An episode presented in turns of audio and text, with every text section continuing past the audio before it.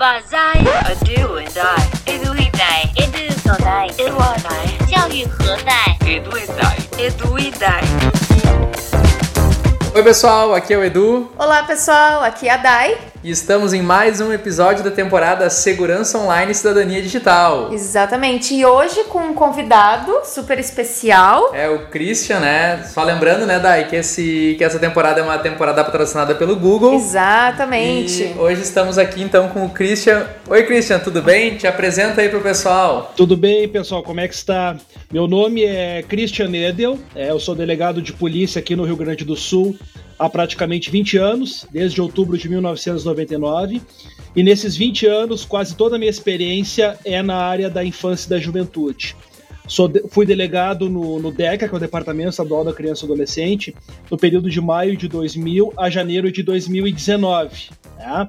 Atualmente eu estou trabalhando na área de gestão, sou diretor da divisão de material e patrimônio da Polícia Civil, mas eh, trabalhei muito tempo então eh, com questões relacionadas a adolescentes infratores, principalmente questões relacionadas a bullying e cyberbullying praticados por alunos né, da rede pública e da rede particular de ensino aqui de Porto Alegre. Ah, que legal, hein? Que, que experiência e com certeza vai engrandecer bastante o nosso, nosso podcast. Ah, Estou à disposição aí de vocês aí para tratar dessas questões. É muito legal, Christian, uh, te ouvir porque também tu tem uma atuação docente, né, na área da, da educação, é professor né, na faculdade. Exato. Sou professor uh, atualmente na Faculdade de São Judas, né, de Direito Penal e de Processo Penal. Atualmente só estou lecionando na, na São Judas, mas já lecionei em diversas instituições, já fui coordenador de disciplina na, na Academia de Polícia Civil, mas atualmente a docência é só na São Judas na graduação. E eu tive oportunidade, já em mais de uma ocasião, de trabalhar aí mesmo na São Judas com essas questões, essas temáticas relacionadas a adolescentes, atos infracionais, violência nas escolas, bullying e cyberbullying. Eu já participei de, de aulas magnas aí dos cursos eh, de graduação da São Judas, tanto de pedagogia, como direito, como administração, como ciências contábeis, no ano de 2016, especificamente trabalhando com essa temática de bullying, cyberbullying e a chamada intimidação sistemática, que é a terminologia que, a no- que o nosso legislador utiliza aqui no Brasil para identificar atos e situações de bullying.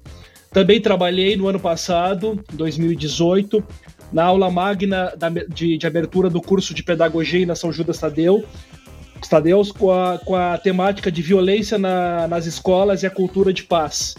E trabalhei com esse mesmo tema do bullying, do cyberbullying também aí no, na São Judas, para os alunos do ensino fundamental e ensino médio também no ano de 2016. Então é uma temática que é familiar para mim, uma temática que na minha atividade profissional, em muitas situações, eu vivenciei, né? Tendo que orientar de forma adequada os jovens e os seus familiares em relação ah, às consequências dessas situações relacionadas ao, ao bullying presencial e também, principalmente, ao bullying virtual, em que muitas vezes o jovem se utiliza de um nickname, de um codinome, de um apelido e a partir daí começa a disseminar violência de- das mais variadas formas e colocar ah, numa situação de inferioridade a pessoa que está na condição de vítima. Então, é um problema ah, que, graças a Deus, os legislativos municipais estão começando a tentar para essa situação. Nós verificamos cada vez mais ah, legislações de políticas anti-bullying, principalmente nas escolas da rede pública e rede particular de ensino. Nós já vemos algumas cidades, como Santa Cruz, que é pioneira, com um portal específico de denúncias para situações de bullying. Nós já vemos uma potencialização da rede de segurança pública em relação a a catalogação e análise de denúncias de bullying, porque nós sabemos que o que mais preocupa é a questão do cyberbullying, que muitas vezes a vítima fica totalmente desprotegida, ela não comunica aquela violência que ela está sofrendo para os seus familiares e acaba muitas vezes tomando uh, atitudes uh, e tendo consequências trágicas em relação à forma que esse cyberbullying é disseminado. Christian, uh, só te perguntar aqui, aproveitando, uh, provar, nesses 20 anos de profissão, Uh, provavelmente 20 anos atrás a internet era outra, né? 20 anos atrás, provavelmente a, a internet, até o acesso à internet uh, era diferente, a gente não tinha o mesmo acesso que a gente tem hoje. Então, nesses decorrer desses 20 Perfeito. anos, eu acho que muita coisa mudou. E no teu ponto de vista, assim, qual, é, qual foi a adaptação uh, Quais foram os casos que foram acontecendo? Qual foi essa mudança? E qual foi a adequação que a legislação foi tendo em relação a isso para a internet que a gente tem hoje, né? Para o que a gente tem hoje? O marco significativo dessa mudança, eu, eu acredito ao ano de 2004, tá? com uh, o início ali da, de, da operacionalização do Orkut e do Facebook. Né? E começaram a surgir os chamados bondes, que são as gangues virtuais dos anos 2000. Adolescentes que utilizavam principalmente a plataforma Orkut né, para disseminar uh, situações de violência no ambiente escolar. Então, a partir do uso inadequado dessas redes sociais, tanto do Orkut quanto do Facebook, começaram a surgir então estatísticas concretas de casos de bullying, uh, não só aqui no Rio Grande do Sul, como também nos outros estados da federação. Isso exigiu por parte dos executivos municipais legislações específicas que trabalhassem com políticas anti-bullying, principalmente na rede escolar de ensino médio e ensino fundamental. Nós tivemos uma legislação, dez anos depois, que foi fundamental em relação à identificação de princípios, direitos, deveres e garantias em relação ao uso racional da internet, que é o chamado Marco Civil da Internet, que é a Lei Federal 12.965 de 2014. Essa lei começou a balizar uh, formas necessárias de utilização racional da internet. Mas mesmo assim, nós ainda temos hoje, em nível nacional, uh, uma certa lacuna em nível de responsabilização criminal para aqueles que utilizam a internet de forma inadequada. Tu consegue, eventualmente, numa investigação policial, identificar o número do IP do computador, só que às vezes nós temos uma dificuldade de ter acesso aos provedores de informações rápidas e céleres que possam uh, subsidiar uma investigação policial, às vezes situações de pedofilia. Né? Hoje nós temos vários dispositivos penais no Estatuto da Criança e do Adolescente que criminalizam a, a difusão, a divulgação de cenas de sexo explícito ou pornográfico envolvendo criança e adolescente. Então eu acho que de 2004 para cá tivemos muitas mudanças, né? A internet está muito mais rápida, muito mais célere. Tem a questão das redes sociais, do que começou ali em 2004 com a questão do Orkut e depois com o Facebook. Nós temos hoje, a partir de 2009 e 2010, o WhatsApp como um aplicativo disseminado em todas as classes sociais. O Telegram também, por um determinado momento, ele foi utilizado como uma rede social em grande escala. Então, uh, os mecanismos de segurança pública eles têm que estar uh, atentos a essas modificações, a esse avanço das redes sociais, porque muitas vezes é por ali que são cometidos crimes, muitas vezes crimes, atos infracionais praticados por adolescentes, a revelia de seus pais. Pais que, que, liber, que fornecem internet e celular para os seus filhos, acham que eles estão a salvo dentro de casa, só que muitas vezes é dentro de casa que o jovem começa a se deparar com situações de violência, com situações que possam ser atentatórias à sua dignidade e no convívio social. Aqui na, na nossa realidade no, de Porto Alegre, Rio Grande do Sul, né, no caso, que é onde tu atua também, é, o que mais acontece são casos de cyberbullying mesmo? Hoje, uh, e até é uma, é uma questão curiosa, né? o bullying presencial, aquele que normalmente se resolve na pancadaria, na agressão, na ameaça verbal, ele é praticado por meninos do sexo masculino. Isso nas escolas. O bullying virtual, o cyberbullying, que são os falsos boatos, são as comunidades maldosas, são as intrigas, as chamadas pilhérias, né, que é até a legislação, aquela que trata da intimidação sistemática, que é a Lei Federal 13.185 de 2015, ela trabalha com o conceito de pilhérias, que são justamente isso. As fofocas do dia a dia, as mensagens disseminadas que servem justamente para menosprezar, desprestigiar e humilhar determinadas pessoas, essas pilhérias, essas comunidades, essas, esse, esse bullying virtual propriamente dito, esse cyberbullying, ele costumeiramente é mais praticado por meninas do sexo feminino.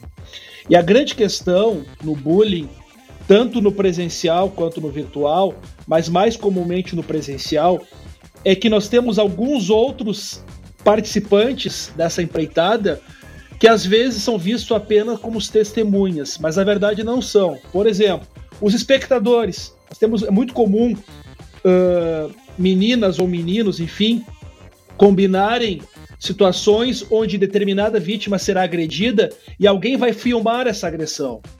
Imediatamente após filmar essa agressão, vai compartilhar num grupo da escola ou em alguma outra rede social esta agressão. Pois bem, essa pessoa que está filmando a agressão da vítima e compartilhando com terceiros, essa pessoa não é testemunha.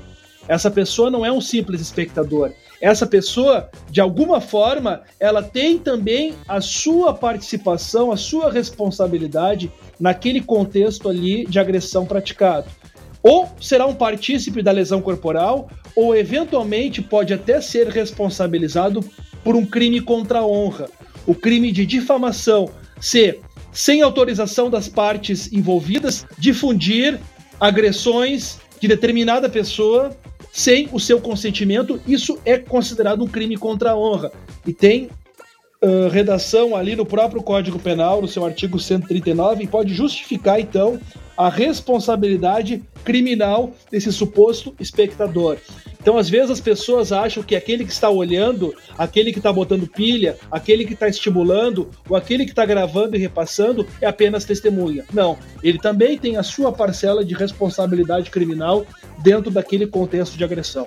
Eu já tive a oportunidade de, de te ouvir em outros momentos e eu sei que tu é bastante defensor do trabalho de formação e de prevenção ao bullying, né? E eu queria que tu contasse um pouquinho, que tu compartilhasse um pouquinho desta percepção aqui com o pessoal. Certo. Eu, na, mi, na minha área de atuação, na área da infância e juventude, que foi desde maio de 2000 até janeiro de 2019, eu trabalhei de forma incessante, principalmente em escolas, com palestras. Né? Nós temos um, há bastante tempo no Departamento Estadual da Criança e Adolescente um programa de prevenção voltado para situações que ocorrem no ambiente escolar.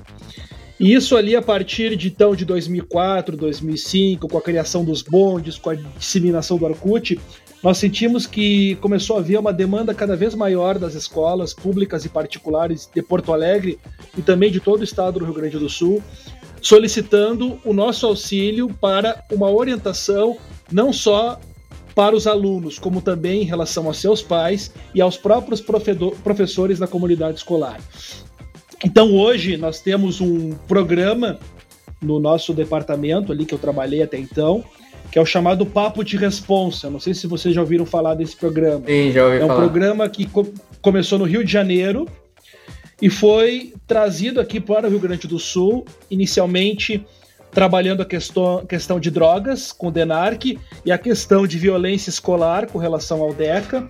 E hoje o DECA ele faz parte de um outro departamento maior, que é o Departamento de Proteção a Grupos Vulneráveis, mas o DPGV, que é o departamento, então o atual departamento que engloba o DECA, ele também ainda mantém essa estrutura do papo de responsa. Né? São policiais vocacionados para trabalhar com essa questão dentro do ambiente escolar, orientando alunos, pais e professores em relação a questões relacionadas à violência escolar, ato infracional, drogadição, bullying, cyberbullying e as suas consequências. Porque nós sabemos que principalmente na fase da infância e na fase da adolescência, onde ainda está havendo um amadurecimento desse jovem, ele ainda está buscando a sua identidade, o seu jeito de ser, está buscando uh, os ideais de um cidadão. Ali nós sabemos que muitas vezes é possível sim, e é importantíssimo, um trabalho de conscientização, um trabalho de orientação que muitas vezes não é dado dentro de casa. Então, hoje, às vezes, a família que deveria ensinar, estabelecer regras mínimas de convivência, não o faz de forma adequada e passa essa demanda para a escola.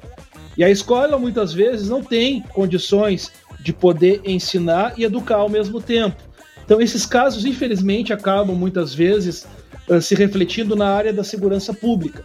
Então, várias vezes, isso é muito gratificante para nós, como policiais, várias vezes uma orientação adequada, uma fala forte por parte de um delegado em relação a um aluno que de uma certa forma estava uh, atrapalhado, sem uma orientação adequada. Isso possibilitou sim uma prevenção adequada, isso possibilitou evitar que este adolescente caísse no mundo das drogas, isso possibilitou evitar que esse adolescente praticasse um ato infracional e a partir daí pudesse ter um antecedente policial que traria inúmeras consequências para sua vida, a começar pelo mercado de trabalho, que nós sabemos hoje que a nossa, infelizmente, a nossa sociedade é uma sociedade discriminatória, é uma sociedade hipócrita, que muitas vezes ela não valoriza aquela pessoa que cumpriu uma pena, que cumpriu uma medida socioeducativa, que pode ter uma segunda chance de buscar uma reeducação e uma reinserção social.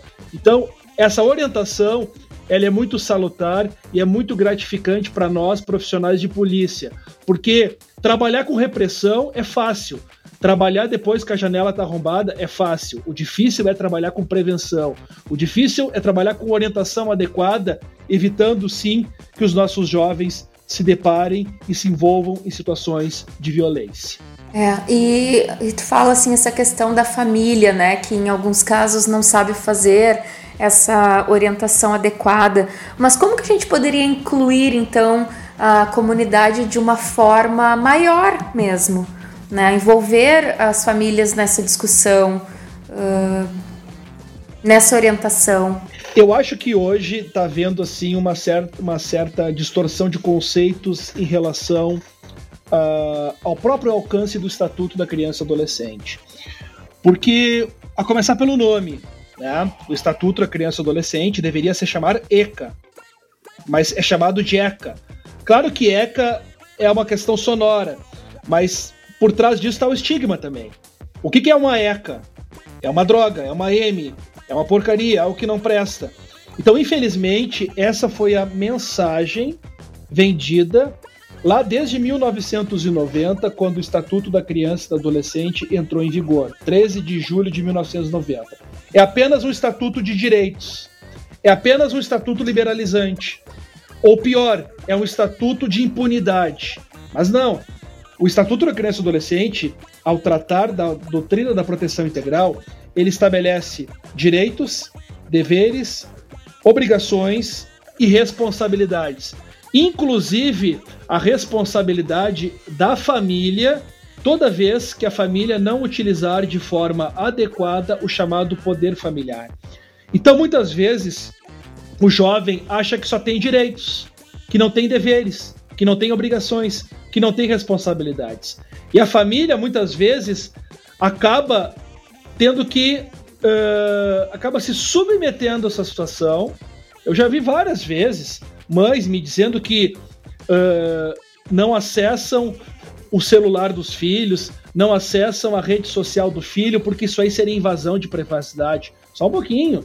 Nós temos ali uma questão que é crucial, que os jovens até os 18 anos de idade, eles estão sob a responsabilidade civil dos pais. E essa responsabilidade civil, no sentido lato senso. Então, se quer ter filhos, tem que ter saber também que tem o ônus de conversar, de dialogar, de discutir, de colocar limites e de colocar castigo às vezes. Se tiver que tirar o celular, tira o celular. Mas muitas vezes tem famílias que ficam totalmente refém dessa situação e o jovem acha que, por só ter direitos, nada vai acontecer com ele. Então eu vejo assim, ó, essa desestrutura familiar, isso eu falo em todas as classes sociais, eu não estou falando apenas das classes menos favorecidas.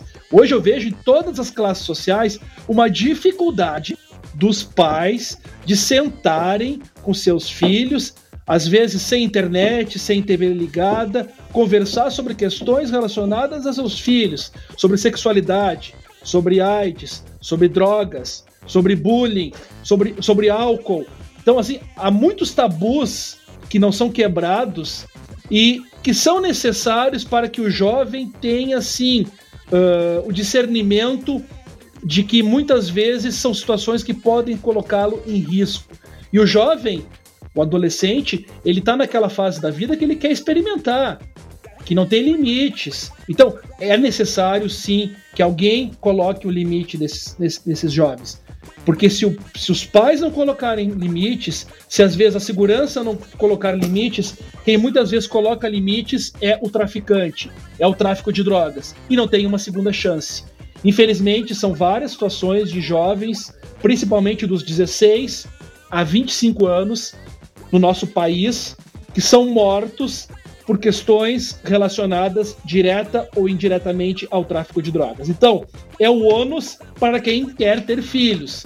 Não é apenas achar que o filho só tem direitos que pode fazer o que quiser. Não, tem que ser colocado, identificado os limites e os pais têm a obrigação tem o dever do, do, relacionado ao poder familiar de fiscalizar, monitorar e acompanhar a formação de seus filhos. É, é e, tem, e tem formas né, de fazer é, isso. Até não. a gente conversou com Uh, em, em, um episódio atrás, né? Isso, acho que foi, foi acho o com Thiago ou com a Kelly, eu não lembro, não lembro, de estabelecer o vínculo, né? Desde cedo, desde pequeno, claro ali, de começar esse trabalho de diálogo, de investigação. Uh, e aí, Angariar a confiança da criança. É. Exatamente. Claro. E aí, claro. até chegar nessa fase ali mais complicada, adolescência, né? Em que a coisa tá um pouco mais difícil, não precisa ficar com. não precisar ficar com todo esse controle uma vez que tu já começou um trabalho lá na base, né?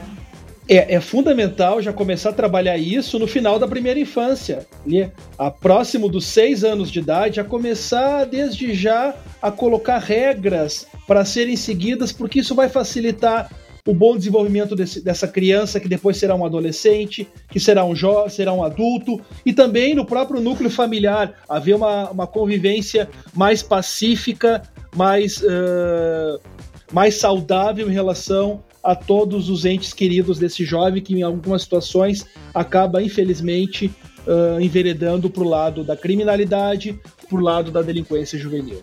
É, uma questão muito mais de, às vezes, de desorientação, né? De não ter a orientação correta e para se, e acabar seguindo esse caminho e também pela uma insegurança, às vezes até mesmo, como tu falou, do, do, dos próprios pais, né? De achar que, ah, eu não posso invadir a privacidade, eu não posso. Sim, não pode invadir a privacidade, mas tu tem que ter um, eh, um certo controle sobre o teu filho, né? Eu, eu me lembro que no nosso tempo de criança, de adolescente, a gente tinha uma tela, e essa tela se chamava televisão.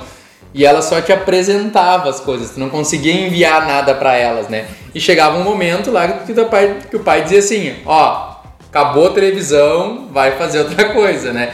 E hoje essas as telas, as telas estão à disposição deles o tempo inteiro e é uma tela que além de enviar informação para ele, ele pode mandar informação de volta, né? Então é, é, uma, é uma ferramenta de, de duas vias, né? Tanto que ele recebe quanto que ele manda. E ter orientação a respeito disso é extremamente importante. Acaba exigindo ainda mais, então, por parte dos pais, um monitoramento constante, né? Porque essa história de ah, meu filho está no quarto, trancado, deve estar estudando, tá tudo certo com ele. Não, só um pouquinho. O que, que ele está fazendo no quarto? Trancado. Daqui a pouco ele está na internet. Daqui a pouco com, trocando mensagens de pedofilia ou sendo aliciado por algum pedófilo, né? Se fazendo passar por, um, por uma amiga ou por um amigo, etc e tal. Então, muitas coisas começam ali, pela internet. Várias situações, tem inúmeras situações de jovens que acabaram sendo aliciados de todas as classes sociais, né? Por, uh, de pais que não tinham menor conhecimento do que estava acontecendo. Achavam que por ter Wi-Fi liberado dentro de casa, o seu filho estaria protegido, não precisaria sair para a rua e numa lan house para conhecer alguma pessoa inescrupulosa. Não precisa conhecer na lan house, pode conhecer dentro do seu do próprio, do próprio lar, se não tiver um monitoramento, uma fiscalização, um olhar um pouco mais atento e sensível por parte dos seus genitores. É, não, isso é extremamente importante mesmo, esse cuidado da família em relação aos jovens, porque com certeza, uh, a gente até comentou isso no, num episódio anterior, né? Hoje talvez seja mais perigoso do que o tempo que nós andávamos na rua, né? Porque é, quando tu tá num lugar público, tu tem testemunhas, tem pessoas olhando, algumas tu tem alguém, cuidando, alguém algumas é. te cuidando.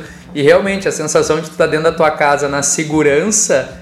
Ah, não, meu filho tá seguro dentro de casa, mas ele tá na frente do, do smartphone, talvez falando com uma menina que ele acha ser uma menina e não é uma menina, é um cara de. é um, é um pedófilo, enfim. Né? Então, uh, essa coisa do se passar na internet é muito perigoso e os pais têm que ter muita atenção e os professores também podem perceber isso, né? Sem dúvida. Mas então tá, Christian. É, a gente podia ficar conversando aqui horas contigo, esse papo foi muito legal. Escutando as tuas É, histórias escutando aí. as tuas histórias, é bom trazer relatos reais também. Teria muita coisa para falar, mas eu. É, a gente, se tiver uma outra oportunidade, quem sabe a gente conversa mais alguns outros assuntos. Claro, aí claro. A, gente, à- a ideia é talvez da até segurança pública. É, tá, até a gente gravar outros episódios com o pessoal dessa temporada, porque realmente todos os episódios rendem muitos assuntos interessantes e então eu inicialmente queria te agradecer ter aceitado participar desse podcast, desse episódio com a gente e deixar esse espaço final aí para ti, se tu quiser fazer alguma consideração, passar algum contato teu, caso alguém queira eh, fazer algum contato contigo. Divulgar, E, algum, é, divulgar algum algum trabalho, trabalho. alguma possibilidade de material também nessa área que as pessoas possam buscar, se informar, utilizar nos seus programas de formações? Acho que é seria bacana. É, eu posso aqui divulgar alguns telefones de contato, de, de disque denúncia também, que eu acho que é importante. Ah, importante, né? muito importante. Nós temos na Polícia Civil do, do Rio Grande do Sul, nós temos um telefone de WhatsApp que recebe denúncias das, dos mais variados tipos que são canalizadas depois para o órgão policial ah, correspondente, que é o telefone 98418 7814. Isso, Tá. área 51, né? área 51, tá? Além disso, nós temos especificamente na questão do bullying o Disque 100, que é muito conhecido da Secretaria da Presidência e Direitos Humanos, tá? Ou ligar o 100 ou www.disque100.gov.br, que tem ali alguns links relacionados a bullying e cyberbullying, tá? Nós temos aqui ãh, no Rio Grande do Sul o, o Disque Denúncia do DECA, que é o DECA Urgente, que trabalha com denúncias envolvendo crianças e adolescentes em todo o estado do Rio Grande do Sul, que é o telefone 0800 64 26 400. E lá no DECA, né, que hoje é uma divisão para criança e adolescente, que está atrelado ao Departamento de Proteção a Grupos Vulneráveis, que é onde é realizado aquele programa do Papo de Responsa. Então, vocês ligando pro, pode ser para o DECA Urgente, vocês têm condições de poder ah, também acessar a estrutura de como funciona o Papo de Responsa e fazer solicitação né, para aqueles profissionais lá compareçam em determinadas instituições para poder trabalhar essa temática. Ah, bem legal. Muito bem legal, Christian. Olha, muito obrigada pelo bate-papo, por todas essas informações. Foram muito esclarecedoras. Muito obrigada mesmo. Obrigado, pessoal. Obrigado mesmo, Christian. Obrigadão. E Dai, quem gostou desse episódio ou quiser nos mandar alguma dúvida, escreve para onde? Escreve para falecom@eduidai.com.br. Então tá, pessoal, não esqueça de deixar o comentário nesse episódio, dizer o que, que você achou e até um próximo. Até a próxima. Tchau, Tchau, tchau. tchau. Esse podcast foi editado por Intensa, www.intensa.com.br. Isso mesmo, Intensa com três vezes, intensa.com.br.